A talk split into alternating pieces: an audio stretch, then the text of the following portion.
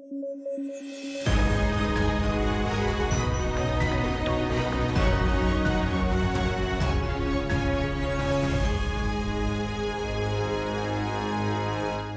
noches, bienvenidos a Debate, el podcast de sudaca.p. Estamos con Alexander Ames para comentar lo más importante de hoy. Les habla David Rivera, no me había presentado.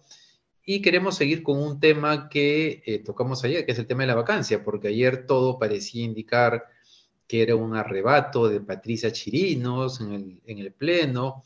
Hasta su colega de bancada que estaba al lado la miraba con cara de qué le pasa a esta mujer. Pero, pero, Ayer recibió muchísimas críticas. Ayer Carlos León Moya le dedicó un programa espectacular a Patricia Chirinos recordando quién es, lo de Chimpún Callao, pero además las conversaciones de su padre con Montesinos, que eso sí que era incapacidad moral. Este, pero resulta que hoy día Renovación Popular, más temprano, eh, dijo que iba a apoyar eh, la, moción de vacancia. Y Keiko Fujimori, a eso de las 3 de la tarde, ha salido a señalar lo mismo, diciendo que por encima están los principios y el interés del país. Yo, yo creo que ellos saben perfectamente que no tienen los votos para hacerlo, pero recordemos que es la misma estrategia que usó el Fujimorismo con PPK. La primera vacancia contra PPK no procede, pero ya habían dejado la puerta abierta.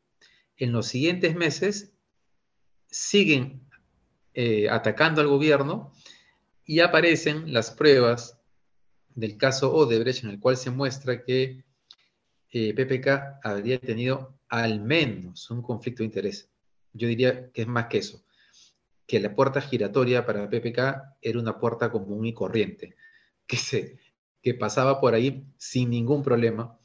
Eh, y finalmente, cuando el congresista ya fallecido Mamani logra grabar este, esta compra de votos que estaba intentando hacer PPK con, Keiko, con Kenji Fukimori para salvar al gobierno de la vacancia y a cambio que PPK le diera el indulto a su padre, que se lo llegó a dar, se cayó el régimen. Ya no había más que hacer con PPK y PPK se fue a su casa, de donde ya no pudo salir, además porque la fiscalía lo tiene ya encerrado. Y todo parece indicar, todo parece indicar que esta es la estrategia que nuevamente va a seguir el Fujimorismo, Renovación Popular y Avanza País no son una, bancada mayoritaria y en su conjunto no llegan a ser lo que era el Fujimorismo en ese momento, pero, pero eh, seguramente la apuesta es a crear las condiciones para sacar a Pedro Castillo del gobierno apenas las encuestas y las sospechas lo permitan. ¿Cómo ves el tema, Ale? Eh, preocupante, pero al mismo tiempo sí me gustaría aportar un poquito mi, granito de arena para poner paños fríos a la situación, porque sin duda es una señal de alarma que se vocee una moción de vacancia presidencial, es, es, preocupante eh, y, está bien que nos indigne, pero justo Jeffrey Racinski ha tuiteado algo que es bien interesante, ¿no? Renovación, dice Jeffrey Renovación Popular, Fuerza Popular y una parte de Avanza País están por la vacancia presidencial desde el primer día, incluso desde antes de asumir. No hay mayor noticia por ese lado, ¿no? Entonces, eh, ya sabemos que son vacadores, ¿no? Eh, eh, lo que a mí me preocupa realmente, David, es que el gobierno no tenga la capacidad de autocrítica y que simplemente utilice em, esta mala, mal accionar, digamos, de, esta derecha vacadora, digamos, que se apoye en esto para decir todo esto de aquí es un complot contra la izquierda, contra los pobres, pero que no hay una capacidad de autocrítica dentro del propio gobierno de Castillo. Razones válidas para vacarlo no hay, no las encuentro eh, mm, em, y, creo que hay que darle todavía un espacio para que pueda eh, desempeñarse, pero lo que no estoy, eh, no, estoy encontrando, error tras error que ellos van cometiendo el Ejecutivo, no estoy encontrando la autocrítica que necesitamos para que realmente haya un cambio de timón y con esto no me refiero a un cambio ideológico, sino un cambio hacia la gestión, un enfoque de gestión y que ya deje de politizarse la gestión pública porque no avanzamos en políticas públicas que finalmente es lo que necesita la gente. ¿no? Creo que el Congreso, y seguramente de eso hablaremos después, ayer ha tenido un, un destello de sensatez y ha escogido a eh, muy buenos nombres eh, para el BCR, todos liberales, pero esto no quita que sean buenos, ¿no? Entonces, eh, me sorprende, digamos, que hay ciertos sectores de la izquierda que están tratando de tirarse abajo el nivel profesional que pueden tener estos nuevos nombres que han asumido desde el Congreso, ¿no? Entonces, estamos en un ambiente de radicalización que eh, no nos permite eh, mirar con claridad lo que eh, cada uno debe hacer hoy como responsable, como actor responsable, digamos, tanto desde el Congreso como del Ejecutivo, que nos, nos impide pues este, caminar hacia la gobernabilidad. Entonces aquí, sin duda, para cerrar, creo que es, preocupante, sí, pero pongámonos paños fríos porque creo que lo ha hecho Jeffrey Rasinski en su, en su tweet diciendo, bueno, estos han sido vacadores del primer día, veamos cómo se va procediendo en los siguientes días. Acción Popular dijo que eso no estaba en la agenda, pero las cosas pueden cambiar de la noche a la mañana, ¿no? Eso no significa que, que no, se vaya, que no vaya a suceder, ¿no? Pero em, es importante que el gobierno empiece a tener una mirada autocrítica. ¿no? Creo que el trabajo de Mirta Vázquez es muy válido, creo que se está esforzando muchísimo a la interna en generar estos cambios que eh, Pedro Castillo o su entorno más cercano no ha sido capaz de hacerlo. ¿no? Entonces necesitamos menos Brunos Pachecos y más Mirta Vázquez alrededor de Pedro Castillo. Sí, ahí tengo un punto de vista complementario al tema de que no es novedad, porque una cosa es quererlo, otra cosa es creer que ya es posible y que voy a empujarlo. Entonces, eh, ahí hay una... Es como con PPK, ¿no? La primera vez lo intentaron, pero sabían que era parte de un proceso. Estoy de acuerdo con que el gobierno les está dando todas las, este, las herramientas, los elementos para, para que ese escenario sea posible, viable, perdón que hay un perro por acá ladrando, este, del mismo vecino que hacía bulla el otro día, por si acaso. Em, pero sí me parece que, que, como tú decías, no hay elemento alguno, en, e, o sea, en este podcast criticamos todos los días a Castillo, este, vamos en línea con lo que acabas de mencionar, que no hay autocrítica, que él mismo le está dando los elementos de juicio, pero legalmente, legalmente, no hay nada que involucre a Castillo en este momento para llevarlo a un escenario de vacancia. Eh, pero a pesar de eso lo están haciendo. Con PPK apareció esa variable. Con Castillo debe haber una apuesta porque aparezca. Eh, y ojo que la Fiscalía hoy día ha entrado a Palacio de Gobierno a revisar las computadoras de Bruno Pacheco. Así que probablemente yo creo que ahí van a encontrar este, elementos de juicio que involucran no solamente a Bruno Pacheco, sino tal vez también al presidente, eh, pero vamos a ver de qué nivel, ¿no?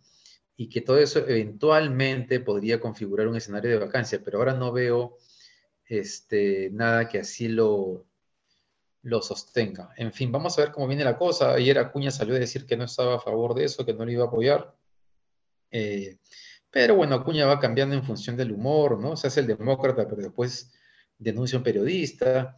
O sea que si en tres meses le conviene más bajarse al gobierno, también tal vez este, lo empuje. ¿Tú crees que las, que las, fuerzas de centro se van a mantener en esa posición de no eh, promover la vacancia o que sí hay una posibilidad de que se sumen en algún momento?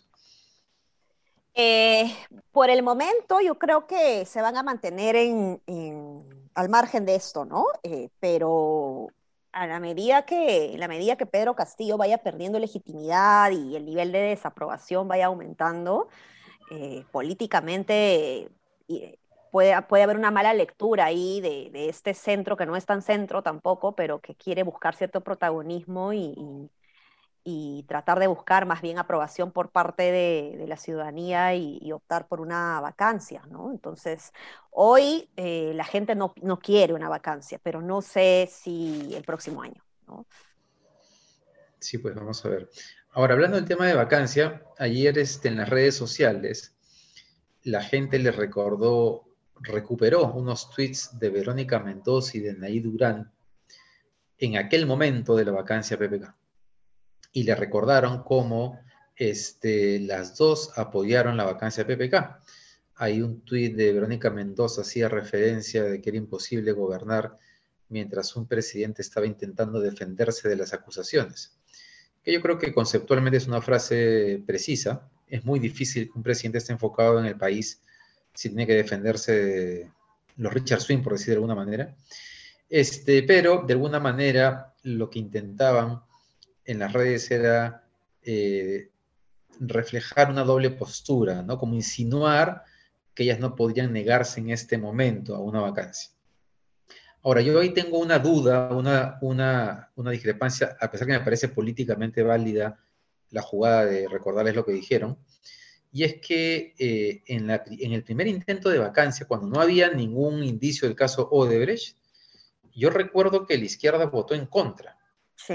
Eh, por ahí apareció información de que en realidad querían votar a favor, pero fue Marisa Glave quien los contuvo. Eso, no lo tengo corroborado, pero la primera votan en contra, cuando no había aparecido las reuniones de PPK con su socio en PCM ni nada por el estilo.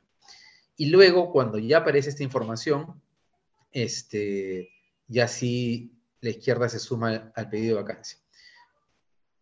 ¿Tú ves que es comparable, Ale, que es posible este, enrostrarles este, esa doble, ¿cómo se dice? Doble... Moral. Una doble moral, ¿no? Em, yo creo que hay, hay, varias diferencias, ¿no? Hay, hay, varias diferencias. De hecho, yo he sacado un tuit ahora y, la gente se, pucha, está pero asadísima conmigo porque además no, no tienen comprensión lectora y yo estoy diciendo que más bien hablen de las diferencias y están diciendo, ¿cómo se te ocurre? ¿no? Cuando he puesto, he puesto el tuit de, por un lado de Norma Yarrow y al costado de Verónica Mendoza, y sin duda hay varias diferencias. ¿no? La primera de ellas es que eh, en el caso de representantes de Renovación Popular, nunca han reconocido ni siquiera la elección. ¿no? Eh, en el caso de PPK tampoco sucedió así con el Fujimorismo. Eh, y más bien tuvimos una izquierda sensata y que, una posición sensata que apareció, ¿no? que fue lo que ayudó a contener el proceso. Lo otro son los tiempos.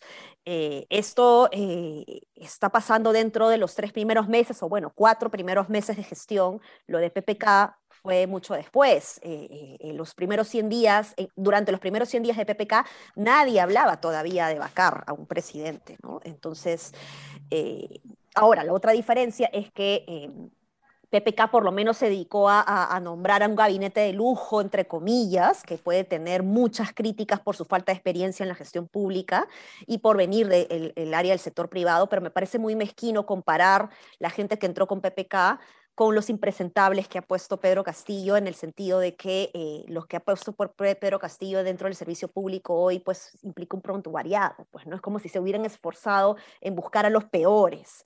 En el caso de, PPK había un, problema de enfoque en donde trataron de poner a buenos gestores del privado en el público y pues la gente ahí me parece que estaban bien eran bien intencionados pero no, no, no conectaban con, con, la visión de país, o sea, le faltaba, ¿no?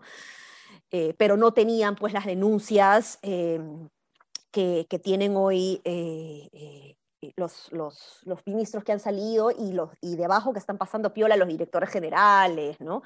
directores de línea. Entonces, ahí hay, hay, hay, que mirar y, y, ahí sí encuentro una diferencia.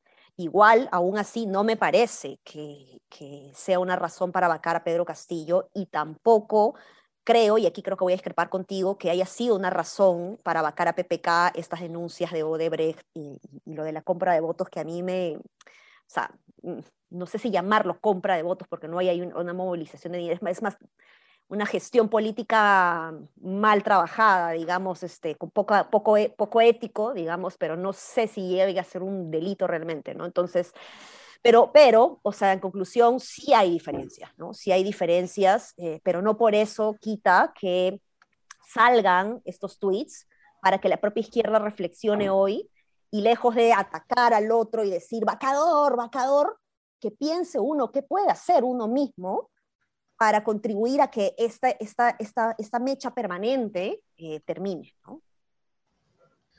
Sí, yo estoy de acuerdo contigo en que no hay punto de comparación en términos de, las denuncias que hemos visto em, con este gabinete, pero yo sí creo que el gabinete de Pepe que estaba bien lejos de ser de lujo. Era un gabinete recontra mediocre.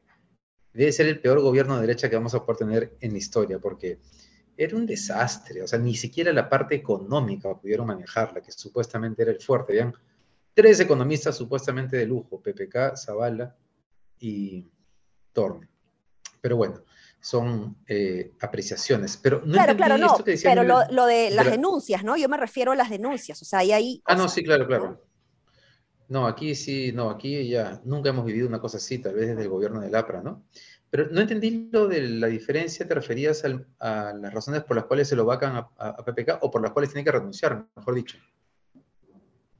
Que yo creí en su momento que no era una razón suficiente para vacar a un presidente, ¿no? O sea, eh, creo que se debió investigar el proceso y, juzgarlo cuando termine el mandato. O sea, eh, el, el, el, quiebre que se dio eh, con la salida de PPK dio inicio a todo lo que tenemos hoy. Ah, totalmente de acuerdo. Ok, ok, sí, es cierto, es cierto.